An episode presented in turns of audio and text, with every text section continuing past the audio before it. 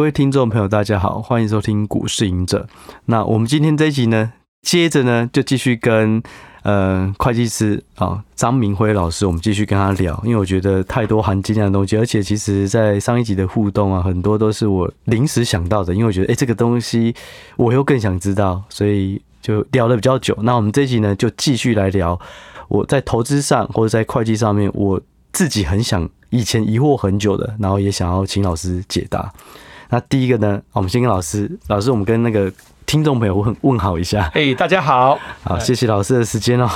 那我们第一题呢，就来问一下，就是在我们做这一行的投资啊，以前我们会看到境外的一些这种嗯上上市啊，在台股上市，我们会叫 F 股，然后后来变成 KY，然后后来在我们的前辈啦，哦，都会说。其实 KY 它的结构是比较复杂，所以如果呢，你能够不要投资就不要投资。那如果你要投资，你可以找有没有跟 KY 一样是同业，你很看好，那你就去买另外一个同业，不要去买 KY。那身为会计师的老师，你怎么看 KY 这个东西？呃，其实 KY 哈，它是来源是比较复杂。那 KY 其实很多 KY 公司是台商，对，在大陆的台、呃，对对对，其实我觉得是台商。经营的公司呢，很多很多 KY 哦是非常好的公司，比如说真鼎啊，真鼎是非常好啊，嗯哦，那另外有呃，比如说我有些公司，比如说四星是不是？它也是哦，是不是 M 三十一？是不是 M 三一？好像哎、欸，好像也是哦。哦，我我不记得了。我 M 三一我比较不确定，四星是啊，因为有很尤其那个也有很多这种公司哈，他们都是。非常优质的公司，所以我认为我们不要因为是 KY 我们就排斥它了。因为你要先了解这个经营者是谁啊。那第二个呢，你其实很多做假账的公司报表是会看得出来的。嗯，那怎么看呢？好，我举个例子啊。老师你说，呃，怎么这样？这个比如说有一家公司，我不确定他是不是做假账，但是我一定不敢投他。嗯，哦。因为我不晓得他有没有做假账。对，那你看到了什么东西？比如说有一家公司叫 VHQ，嗯，VHQKY，对，这家公司是在做一些电视啊、电影的后制过程的。对对，他在民国一百零八年的时候呢，他告诉我们说，他当年赚了四点四亿，税后净利四点四亿。对，但是那年的报表你一看你就知道说，这家公司的应收账款哦，居然我如果没记得的话，四百多天还五百天呢。也就是他四百多天还五百天，获利要一年半才能，就是说回收。它的应收账，我说我所谓应收账款是广义的哈，不是只有应账上应收，应该还有一个叫做合约资产，合约资产其实是广义的应收账款，加起来大概将近四百多天还五百天，我不记得了哈。那这个金额的意思说，我把服务提供之后，我四百多天到五百天我才能够收到钱，拿到钱。我告诉你啊。全世界还没有一个产业说，我提供服务之后五百天之后我才收到钱的。嗯，因为通常啊，应收账款的合理天数大概是两两个月到三个月，我要收到钱。对，否则谁谁要跟你做生意？对，那这个公司怎么会到四百天五百天？好，那你又发觉一百零九跟一百一十年就爆发事情了。嗯，一百零九跟一百一十年，他到一百一十年第三季还要出报告，一百一十年的年底年报我就没看见了啊。嗯，这两年呢？账上报他的财务报表总共亏了十几亿，本来是赚四点多亿，一百零八年赚四点四亿，对，但是账上有十几亿的这个应收账，广义的应收账款，对，然后你会发觉一百零九、一百一十年就亏了十几亿，就是照理说，你就算后面那两年没有做事情，前面的应收账款它也会已经应该要变成是获利了。那其实哈，我们怎么看假账哈？其实百分之九十五做假账的公司。大部分是出在应收账款跟存货上，哦，存货也会叠加，然后卖不掉。呃，我讲的是卖不掉的问题，不是卖不掉，而是说它的，嗯、我们从资产负债表就看出它的资产这个应收账款的天数很奇怪，对，或者是存货的天数很奇怪。哦，好，我举个例子哈，对，我们怎么做假账呢？通常一个公司怎么做假账？嗯，台湾呢做假账是这样哈，就是说做假账的目的是要把股价炒高，或者做假账干什么？对，对不对？那我要把股票炒高的话，最好的方式是什么？先灌获利吗？灌获利要当然是要灌获利，没有错。嗯，可是获利是资产或者啊损益表的最下头，对不对？对。那我一定上头要灌什么？营收。我要么要把营收灌高，嗯、要么我要把我的成本降低。哦。就让毛利变大了。对，讲白点就是这样，获利变大，对，对，获利变大。好，那我们来看看啊，我们要做假账的，通常大部分会是灌在营收，然后毛利率不太会灌。为什么你知道吗？因为哦，营收我们政府规定四月十号都要公告上个月的营收。对，那投资人哦，每每都会盯营收，都会盯营收啊，所以你只要营收拉高，理论上你就会涨了。对，所以最喜欢灌营收。他公司要怎么灌营收？其实观念很简单哦。比如说，我就一批货，假设这一批货是一百万，我就找一个我外围的公司，好，比如说我成立外围成 A、B、C 三家公司，对，我这一百万就卖给 A 公司，两百万。卖出，假设假设两百万，嗯，然后理论上我要把这批货再买回来，再卖给数，再卖，一直买卖，就同一套货买卖好几次，对对对。但是呢，我卖给 A 公司，跟他买回来，会计师太容易查到了。所以我会安排 A 卖给 B，B 卖给 C，嗯，然后我再用另一个存货的料号去跟 C 把这批货买回来。哦，那存货不就增加了？但是呢，嗯，买回来之后再继续又卖出去，所以其实它只有同一套货一直在流。我本来第一次买一直在转，把一百万卖两百万出去，对不对？对，然后买回来再用两百万变成四百万再卖出去，所以一直兜，一直兜，一直兜。啊，营收就被增高了，营收就拉高了。可是营收拉高哈，通常做假账被发现公司有个特质，嗯，因为老板要把营收拉高，把股价拉高的话，老板一定要一套钱去炒股票。那老板如果钱不够的话，他会怎么操作？跟公司借钱吗？哎，这跟公司掏钱，但是怎么掏？很简单的，我做假账的时候，我是不是我货卖出去，是不是账上会有个应收账款？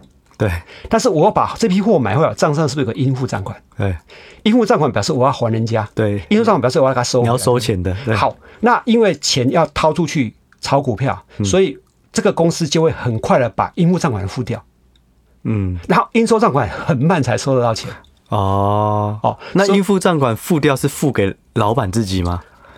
假设 A、B、C 嘛，就付给 C 嘛，C 然后再把它汇出去给这个老板的，再汇出去给老板人头，人头为什么？对对对，这样合理，这样就合理了，对不对？好，那你会发觉做假账公司呢，它的应收账款就哈就越堆越高，越堆越高，越堆越高。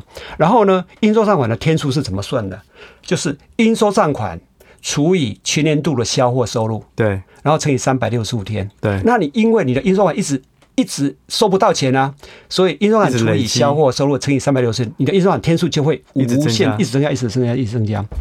所以通常这个一个公司应收款如果天数一百多天、两百多天，除非你是特殊产业，否则的话，往往暗示有问题。呃，可能收不到钱了，可能真的是呆账啦，真的是呆账，有可能是呆账啊，有有可能是做假账，有可能是假账形成的啊。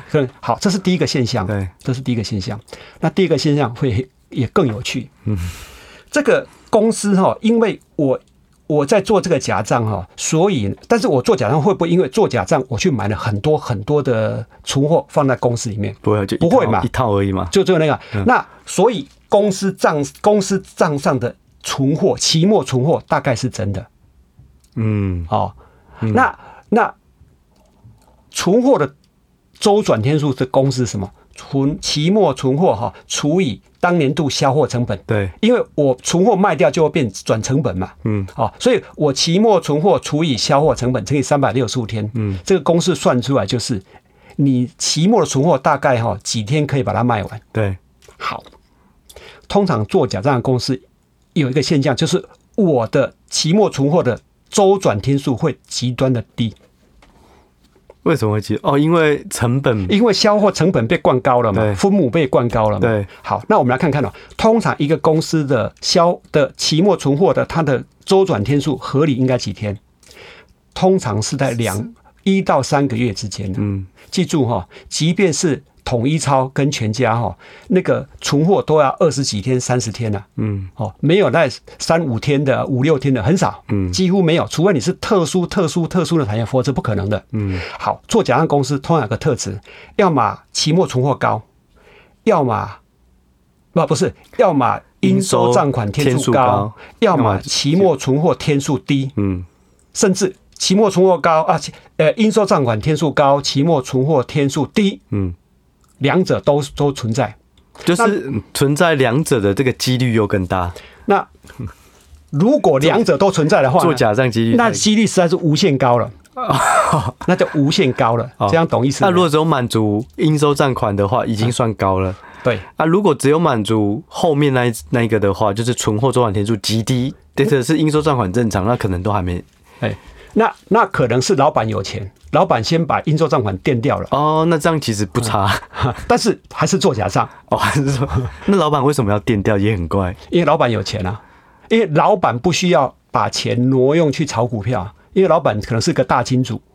哦，所以老板不需要，因为我们刚才讲说应收账款会高，是因为要灌营收，要灌营收，然后那个诶应付账款挪去炒股票，对，因为账款没办法转成应收账款收回来，对，对不对？对，好，就是这个因素。哦，台湾百分之九十五的公司，嗯，做假账都是同一个模式，应收账款高，存货天数低，大概都是这样。嗯所以高的话，就是如果超过可能半年、一年，这个应收账款天数超过半年、一年就要小心了。对，那存货周转天数极低，超过几天叫极低，就一两个礼拜的，呃，可能是通常一两个礼拜的那个就是，呃，除非是非常的极端的。的产业，否则不可能。像是这种 IC 设计啊，它就不比较不会有存货了嘛。哦，IC 设计的存货通常在两个月左右。哦，呃一个多月、两个月跑不掉。哦、为，为什么你知道吗？嗯、因为 IC 设计啊，它请晶圆代工厂生产的时候，它是一批一批生产，放在它的啊，它不可能说客户跟我订一个货，然后我立马上生产，马上生产。不是这个晶圆代工厂，它是根据批次在生产的，对不对？啊，所以存货都有个一个天数在。哎，老师，那我想问一下哦，就是说，那到底 KY 跟正常的公司有什么差？他们在应收账款认列啊，或是说在刚讲的这个存货上面不会有差异。所以其实有没有 KY 根本在这两个，如果要以重点不是重点，以做假账来讲，就是要看应收账款跟存货。存货。啊。那嗯，那如果你要再讲的话，其实也可以更多了。像呃前两年被抓一家公司被抓到做假账。啊，这家公司叫做东贝。啊，东贝 LED 哦，东贝做 LED 呢，它是因为应收账款很高很高，嗯，那为了要掩饰应收账款，他就故意呢把应收账款转成存货，所以它存货天数也很高，就应收账款高以外，存货天数也很高，好，这也是一种可能啊。但是这个可以透过应收账款突然变低的时候，存货突然天数拉高，拉得很高的时候，那这个也会，这也会有。我这一本书里面其实有写七种可能，就是账很精彩。这个这个账里面有七种征兆，就暗示的可能是有做假账啊，有七种可能性。怎么感觉好像很适合放空？就是那个数字怪怪的地方呢，那就要小心，要小心这样子的。哦，好，那我们再问第二题啊，因为第一题我觉得很精彩。第二题我想要问老师，就是对于投资人而言啊。我们刚刚在上一集有讲到结构性获利，嗯、那还有刚刚提到就是损益表跟资产负债表这个资源分配。嗯、如果是一个长期投资人的话，哦，不管他是纯股啊，因为我们台湾很多人喜欢纯股，啊，另外就是买成长股。老师认为比较重要的财务比率，你会看的是什么？就如果要长期持有它，你觉得有这种东西吗？或者是说有这种好的存股吗？呃，这一题。的确是大灾问，嗯，我很遗憾，我没有办法给你一个叫简单的几个逻辑数字呢，然后你就可以很安心了哈。大家都用这种什么呃呃，殖利率的高低去找存股标的嘛？对，殖利率哈，我只要公司的负债比例不高的话，我去借钱来付股息就好了，那也很简单啊。嗯，但是他一年两年能够付股息，第三年他就没钱付啦。对，所以我鼓励大家哈，这个投资人你要有一个。正确的观念哦，嗯，千万不要想躺着，你只要买一个些存股，存可以存可以存的股票了，然后你就躺着，嗯，你就想要躺着赚了，嗯，这是极端的危险任何产业它都是有风险的，嗯，那你要长期获利的话，你要不断的去 update，不断的去了解公司有没有任何的变化。对，比如我举个例子哦，过去几年哦，有几种产业它就死掉了。嗯，比如说卫星电视，嗯，卫星电视是什么？比如说八大啦、三立啦、TVS、嗯、这种叫做卫星电视，嗯，那为什么他们会很惨？过去他们都赚很赚钱啊！你看哦，这个八大啦、这个三立，他们都赚很多钱。对，那为什么最近这几年获利急剧的萎缩？嗯，因为这样的产业哈，它的主要收入两个来源，一个是跟有线电视台，有线电视就是把 cable 线拉到你家了。跟你收钱，那个叫有线电视。对，他不是跟有线电视台收视讯费，就说我比如说我 TVBS 节目，我传给你这个有线电视台，比如说大安文山，那大安文山再放到你家去看，对，他就跟大安文山收钱。对，啊，这叫视讯费。对，那第二笔叫广告费。嗯，好，问题来了，台湾这几年哈。收看电视的人越来越少。嗯，像我家有本来有三台电视，我忽然就发现我家现在几乎不用人在看电视，在看手机，都在看手机、看 iPad。对，那没有人在看电视啊。定了。所以你会发觉是卫星电视台他们的广告费收入，他们的广告还一样播啊，但是能够收到的钱越来越少，他们的广告收入急剧的萎缩。嗯，那有线电视台呢？因为有人这个我也不一定要看你有线电视啊，因为。不太要看啊，所以有线电视台的收入也减少了，所以它因为付钱给卫星电视台的钱也变少了，所以这叫产业结构的改变。对，这种产业结构让它的结构就破坏了它的结构性获利能力，对不对？嗯，那个结构性获利能力被破坏之后呢，它当然就就就就糟糕了，对不对？好，那我们来看看呢，金台湾的金融股，台湾的因为过从美国从二零二二年开始升息之后呢，这个所有的人寿公司呢。他因为他们以前都投资长天期的债券，主要以长天债券为主，结果都亏了很多钱，都亏得一塌糊涂了。因为这个没办法，因为这个利率上涨了嘛。然后呢，他们为了要把这个这个获利的这个这个这个减少呢，要要盖不不能说盖住了，这个只好跟政府协调之后呢，让他们能够改变快这个政府允许他们改变会计处理方式，会计，所以这些损失你现在都账上看不见。本来在上海看出哦，这些损失呢，在股东权益的减少，但是呢，现在转到一个叫做持有到到期日为止的，对，那个根本不告诉你他亏多少钱，你完全看不到，所以这就破坏了这个寿险业的呃，至少在这一几年之内的结构性获利能力被破坏掉了啊，被破坏掉了。好，所以记住一件事啊，天下没有 没有你可以永远躺着就赚的产业了。啊，所以。记住一件事啊，你要投资股票，你最好最好要能够更多的你的总经知识、你的产业知识，然后呢，你的你的比如说你的这个筹码面的变化、你的现行，然后你的财报要懂得看这些资料，嗯、对哦，那这样的话呢，才是一个比较安稳的做法。嗯，非常认同。老师，其实你刚讲到寿险业的时候，我是非常认同，而且。起鸡皮疙瘩。其实你刚提到那个东西，以前我们的行业真的就是这样，就是因为真的刚提到的那种债券啊，尤其有以寿险来讲，可能有超过五成的资金都是在债券。那像几大金控都是整个资产都是几兆、五兆、六兆，所以它可能有三兆在债券，只是长短债不同。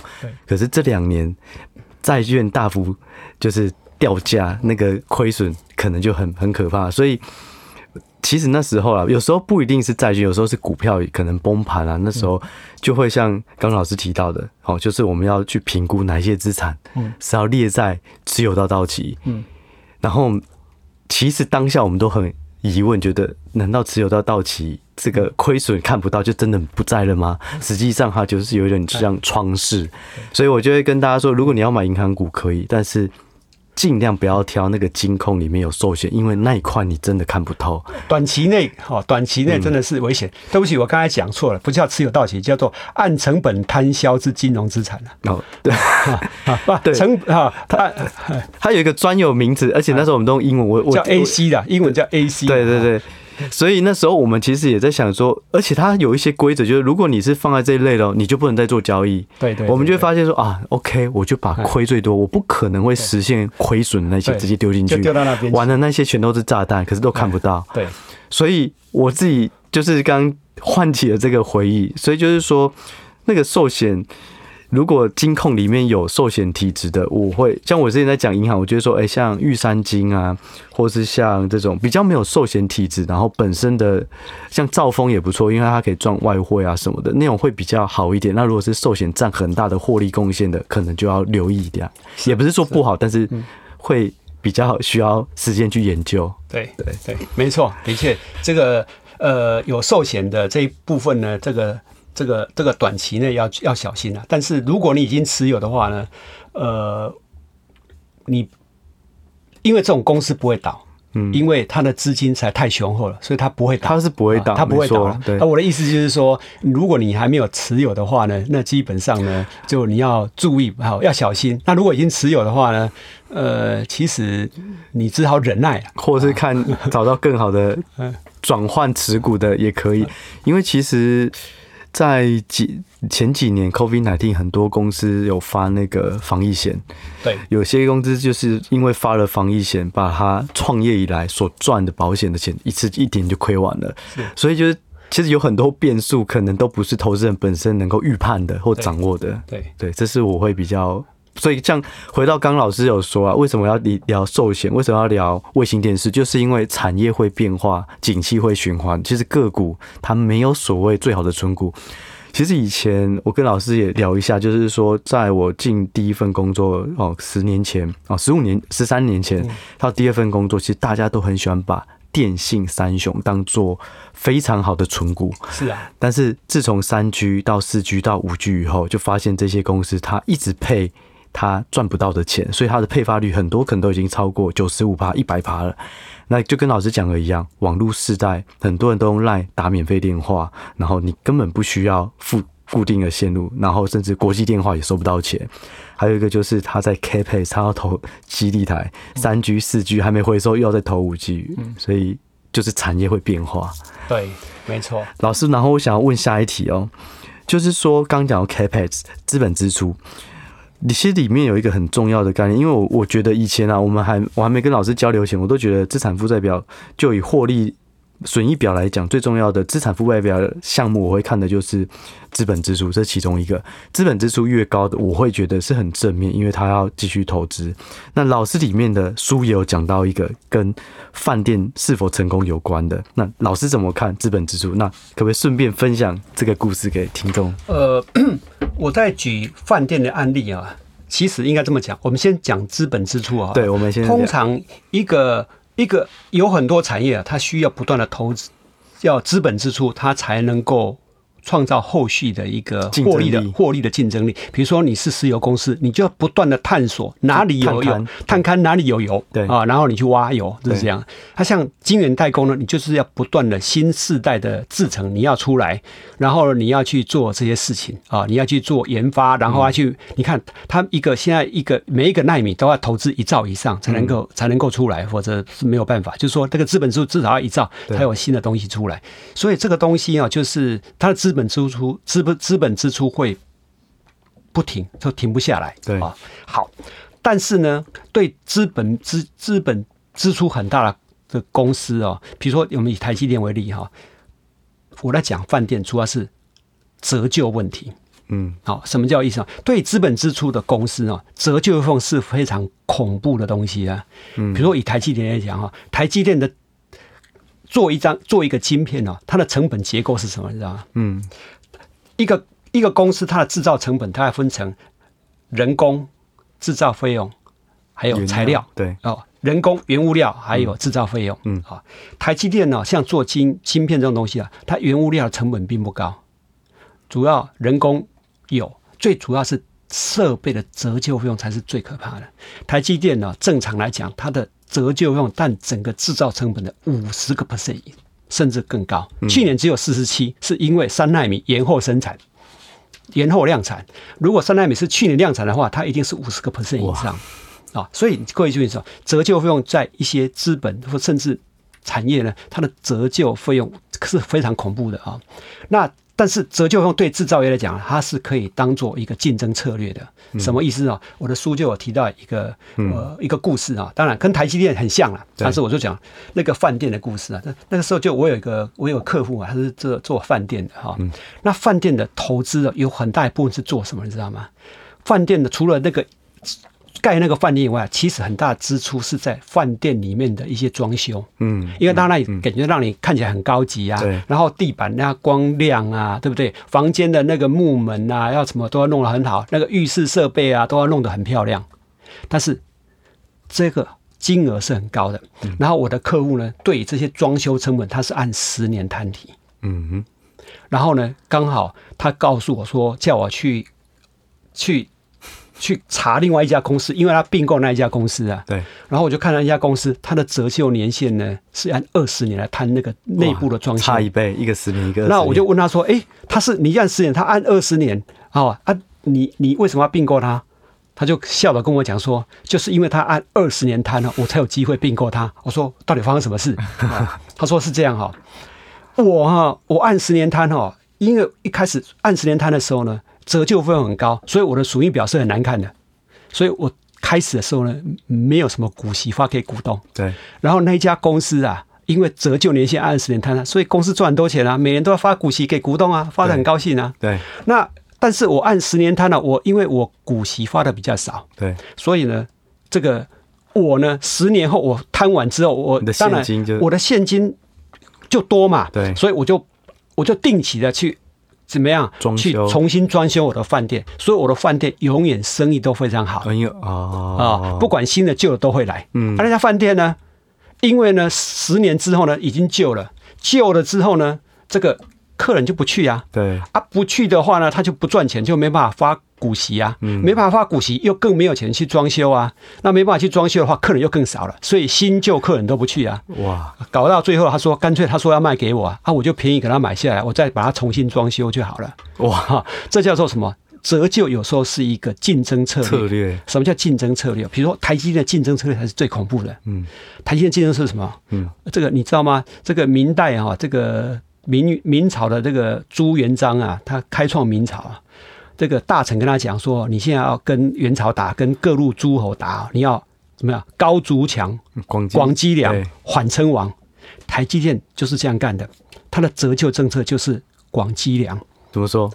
因为呢，台积电的折旧政策，你注意哦，台积电啊，从每年每年要投资一兆以上的资金啊，大部分是买设备啊。对，台然后第一个是主要是设备，第二个是建厂房。好，台积电的设备是按五年摊的。”也就是可能一兆的资本支出每年两千亿这样。呃，因一兆里面可能大概有七八七八千，大概七八千是设备这样的。然后再除以五。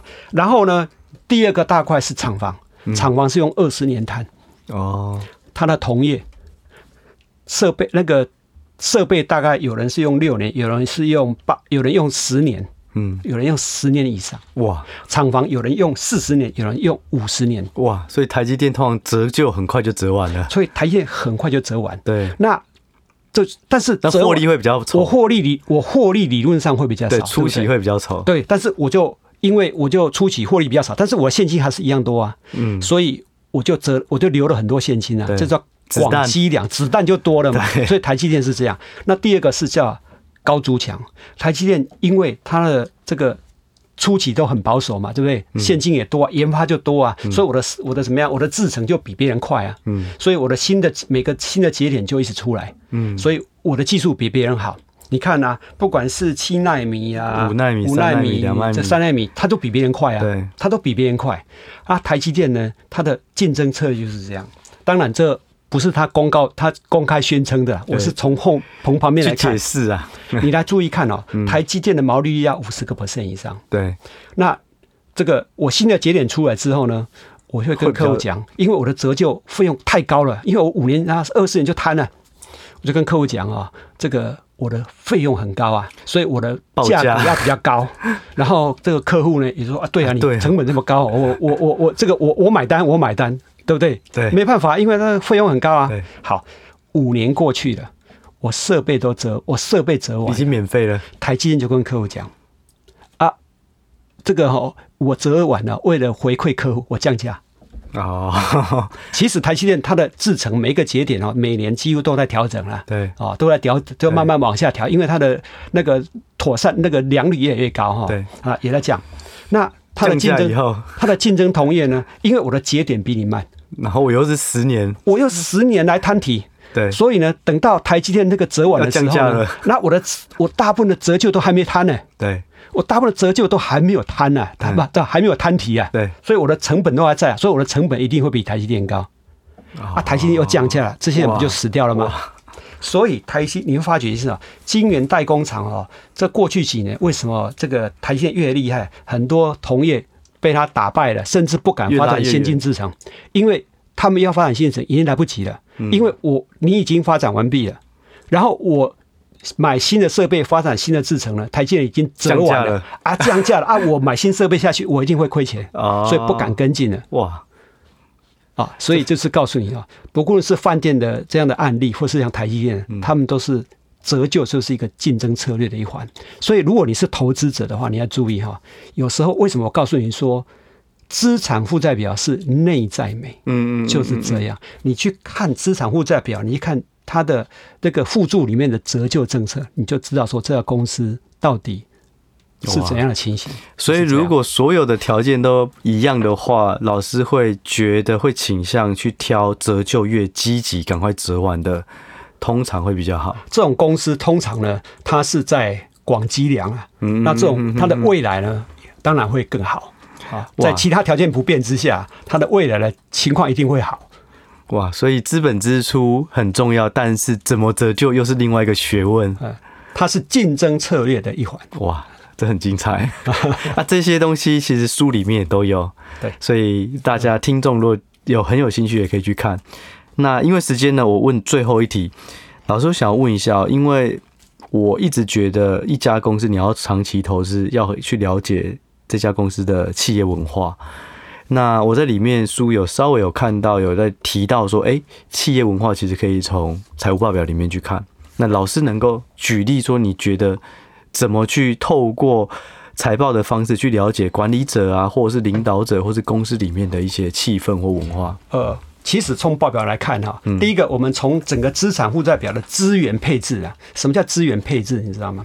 一个公司要赚钱的话，大概有四个科目能够直接帮他赚钱，其他科目不是间接或是根本无助的，没帮助的。嗯，第一个不动产厂房跟设备，嗯，第二个存货，嗯，第三个应收账款，嗯，第四个现金，这四个都是能够再去创造钱的，创造钱的主要的创造钱的啊、嗯嗯。那一个公司呢，如果它的资产都是靠这像这四个科目靠拢的话，通常表示这个公司的资源配置比较好，或者是老板把钱当钱看。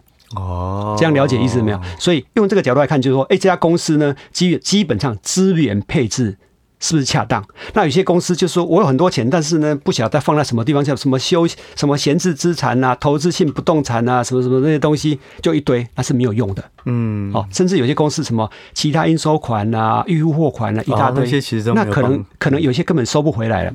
哦，有可能会变呆账。对，所以就是第一个，我们从一个公司的文化可以看，这个公司的资源配置是不是适当？嗯、因为资源配置对了，公司甚至军队，它就会。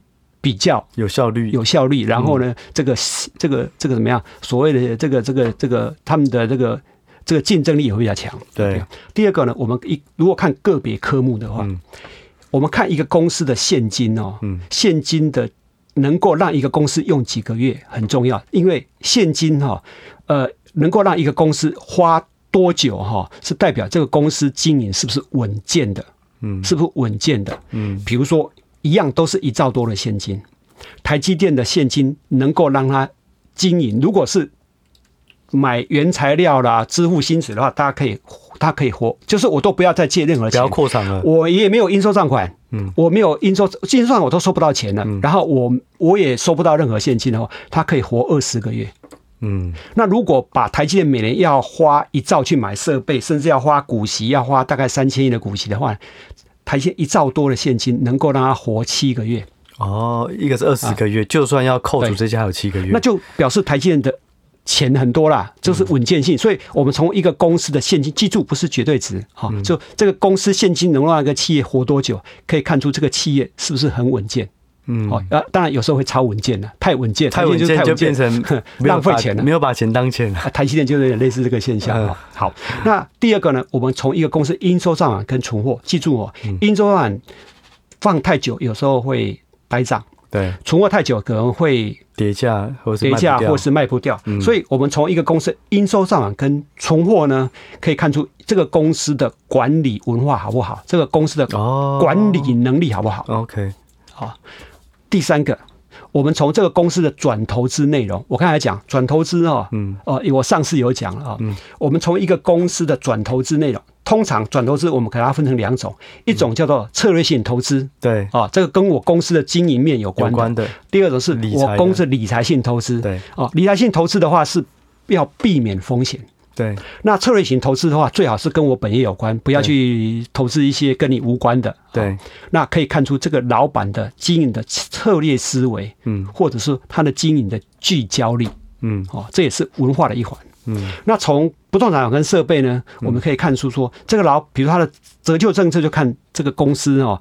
有没有在广积粮啊？他有没有在当把折旧当成一个竞争策略？嗯啊，甚至他有没有定期在更新他的设备？可以看出这个老板啊，他有没有把钱花在刀口上？嗯嗯，这个有钱花刀口上，就是我就买会赚钱的设备。嗯，啊，有些老板呢，这个有钱我去买土地囤在那边，那糟糕了啊！所以这就是你可以看出这个这个公司的老板他的有没有卓越思维。哇啊！所以从这个角度来看，甚至从我们说从负债比例，我上一次有讲到负债比例合理的负债比例啊，这些都可以看出一个企业的文化，跟它的竞争的思维啊，可以看得出来啊。所以为什么说我们从资产负债表最容易看出一个公司的文化啊？主要在这个地方。哇，这这个这个。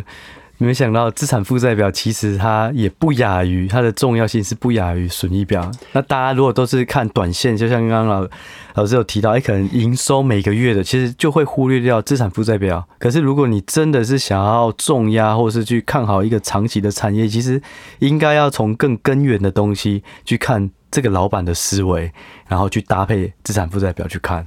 对。哇，这集非常的精彩，然后我也收获超多。那我也跟大家补充一下，其实老师的这本书哦，从财报数字看懂经济经营本质哦，这本书其实它是增订版，它其实之前出过，然后四年就五十几刷，对，然后就是其实。就可以看得出来，其实里面的内容就是非常活用，而且实战。